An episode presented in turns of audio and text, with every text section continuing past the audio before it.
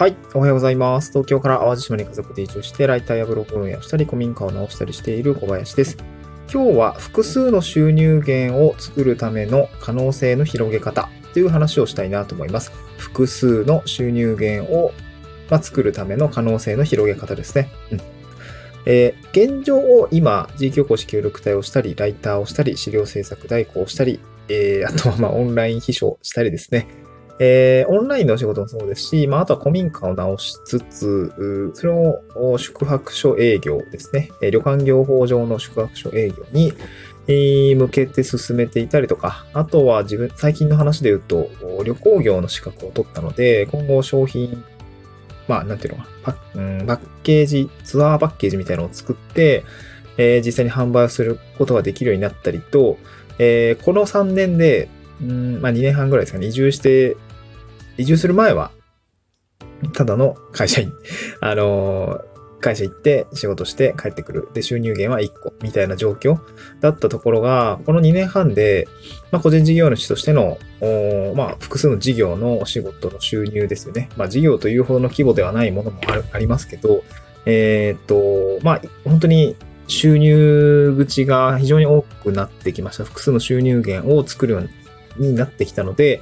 で、そのこの2年半でどんだけ可能性を広げてきたのか、そして可能性を広げた後、ぶち当たった壁は、なんかちょっと壁があったんですけど、あの、収束っていう壁があったんですけど、このあたりをどう考えていくのかなっていうのを、まあ、ちょっと試した結果をちょっとシェアしたいなと思います。うん。で、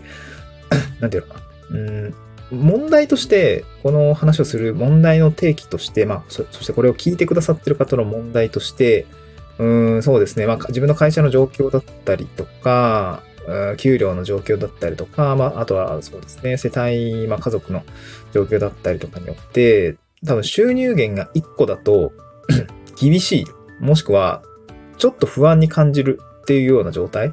もしくは、一つの収入源、まあ一つ安定し、まあ公務員とかもそうかもしれないですけど、あと自分の本業のなりわいっていうんですかね。まあ一つ会社員だったとして、それの収入が足りないから、もう副収入、まあ、副業みたいなのをして、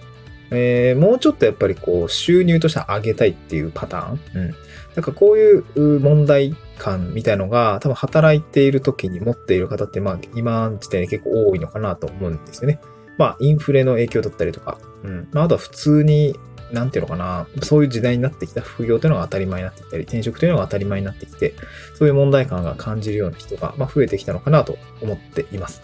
あとは、僕みたいな、あの、移住者とか、うん、働く環境、暮らす環境というのが大きく変わった人については、やっぱりこう、収入というのを、いくつかね、あの、かき集めて うまくやられてる方もたくさんいるかなと思います。まあ、百姓って言葉があると思うんですけど、いろんなね、お仕事で収入にしてる季節産業みたいなのも結構じゅんぐりじゅんぐりこうやっていると、それだけで飯が増えたりとかもするので、まあ、とはいえ、いくつか掛け合わせて収入というのを作っている人が結構田舎の方は多いですね。うん。そう。で、僕自身も青島に移住してきて働くにあたって、そういう、なんていうのかな。うん、人たちを見てきて、ああ、いろいろ掛け合わせてやってんだなと思って、で、僕自身もそういうのがやってみたいなと思って、今やってきました。あの、ここまで来たっていう感じですね。別に何か成し遂げたわけじゃないんですけど。はい。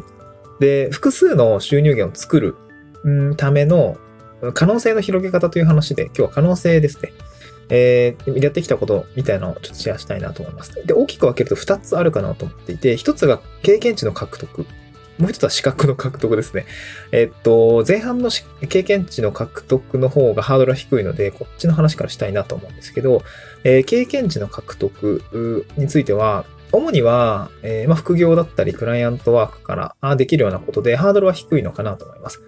まあ、すなわち手に職つけるためにスキルアップするっていうことですよね。まあ、別にそんな魔法のようなものはなく特になくて、特に、あの、手に職をつけたいなって思ってる人はこっちの方が、えー、まずは必要かなと思うんですけど、例えばライターですね。文章を書くスキルをつけるっていうところは、えー、僕も最初2021年の1月からライターというものに挑戦をして、クラウドワークスに、うん、初めて、まあ、まずは、あの、手を挙げてみるっていうこと、あこれだったら僕書けると思いますとか、そういうものをやってみたり、まあ、前段ではやっぱりブログ記事を書いてて書く練習をしたり、ノートの記事を書いたりとか、うん、なんかそういう文章を書く練習したり、あとは本を読んで、えー、エッセンスを自分の中にインストールしたりとか。で、あとは、えー、っと、オンラインサロンとかに入って、あの、まあ、や、やっていくとき実践していくことが一番の学びになるので、ただその中でもわからないことが多々あるので、やっぱ質問とかをして、えー、聞いたりとか、まあ、日々のインプットとして、え勉強するっていうところは必要だったかなと思います。あとは資料制作代行についても、えっ、ー、と、これは本当に実践ですね。うん。会社員で培ったあスキルアップ、スキル、パワーポ作ったりとか、マニュアル作ったりとか、多分やったことある人たくさんいると思うんですね。それってでも会社の外だ、会社の中だと別に給与に反映したいんですけど、会社の外に持ち出すと、えっ、ー、と、結構いい収入になったりしますので、この部分を、えー、外に出す練習っていうのかな。例えば営業したりだったりとか、えー、そうですね。まあ見積もり作ったりとか、意外と自分のスキルに値段をつけるっていう練習をやらないと、ここに一歩踏み出せないっていうことがあるので、この本当に、あの、やっていく経験値の獲得をしていって、えー、まあ自分で本当に収入を一つ作るっていう感じですね。資料制作代行という仕事。そしてオンライン書もそうですね。これについても、うんと、なんていうかな、オンライン書的な、あの部分って最初からやっぱり僕も難しくって、コミュニティで勉強したりとか、で、やっぱ実際仕事をね、あの、の話をいただいて、やりますってこう、なんていうのかな、こう、飛び込む勇気みたいなのをしっかり振り絞ってやってみて、で、多分人間、問題とか課題みたいなもの、あの、仕事の種みたいなのに巡り合った時には、多分頑張れると思います。特に会社員の人は、えー、やっぱ上司からこれやってくれとか、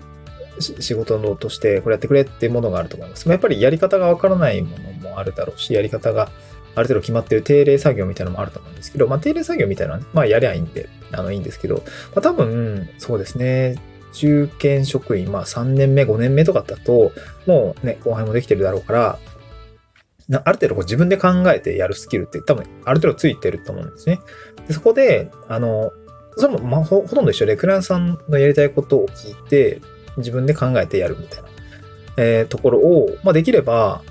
そんなに難しくないと思います。まあ、なので、オンライン書とのお仕事についても、えー、お仕事ってめちゃくちゃあるので、まあ、そういうのを切り出し、あの、切り出して自分で挑戦していくっていうことで、えー、経験値を積んでいくと、ある程度こう収入につながってくるかなと思います。うん。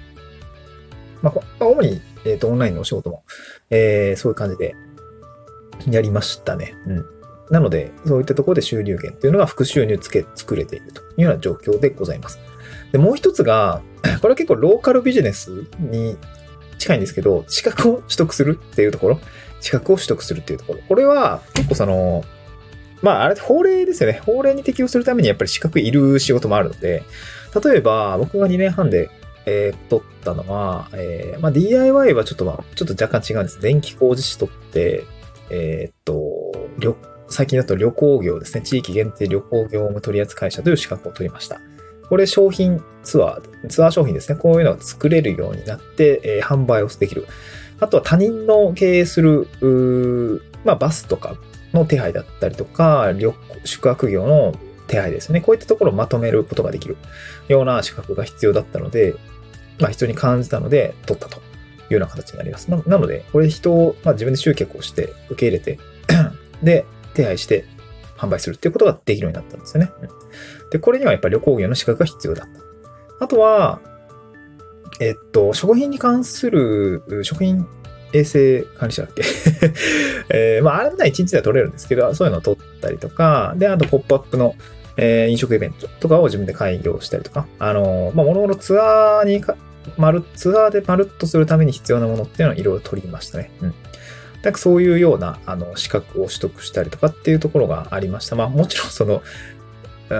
その前段でね、その事業、まあ古民家もそうなんだけども、直すとにフォークリフトの免許取ったりとか、バックホーの免許取ったりとか、いろんな電気工事の資格取ったりとか、まあいろいろありましたけど、やっぱできることが増えると、それだけ、あの、収入の可能性というのは広がるかなと思います。資格はまあ分かりやすいですね。取っとけばまあもう一生もんだからさ、旅行業の資格、うん、取ろうと思ったら取れるし、まあなんかしんどくなったらもう工事現場でも何でもバックでね、で 免許持ってるんで、えー、まあスキルはね、ちょっとつけないと、ちょっと勉強し直しは必要かもしれないけれども、それでね、収入になったりとか、全然するんで、そういうような経験値の獲得と資格の獲得っていう、まあ、特にローカルですよね。えー、地方はまだまだこのローカルビジネスみたいなのって、えー、っと、できる余地ってたくさんあるし、空き家もね、あの、手放したい人もたくさんいるし、余ってる資材もたくさんあるから、あの、そういうビジネスに飛び込んでやっていきたい。まあカフェ開業したいとかもいいですし、あの、まだただ多分カフェの開業もいいんだけど、まあそれだけだとやっぱり利益率が低くて、実際地方ローカルで集客をしていくっていうのは非常に大変っていうところはやっぱそばにいるレストラン見てみても非常に思うし、あの経営者のね、あの、経営している友達の話を聞いていてもすごく思うから、やっぱりそこで自分のもう一つの収入源、まあ、そのオンライン書でも、ライターでも、えー、資料制作代行でもいいんですけど、僕の、僕としてもやっぱりこれ、両、いろんな収入源を掛け合わせてなんとか飯食いたいなと思ったんですね。なので、えー、こういう収入源の作り方、特に地方ですね。地方での収入源の、まあ、副収入の作り方ということで、まあ、シェアし、あの、実実施してないようですね、ちょっと今日はシェアさせていただきましたので、まあ、何か参考になれば幸いです。今日も聞いてくださってありがとうございました。失礼いたします。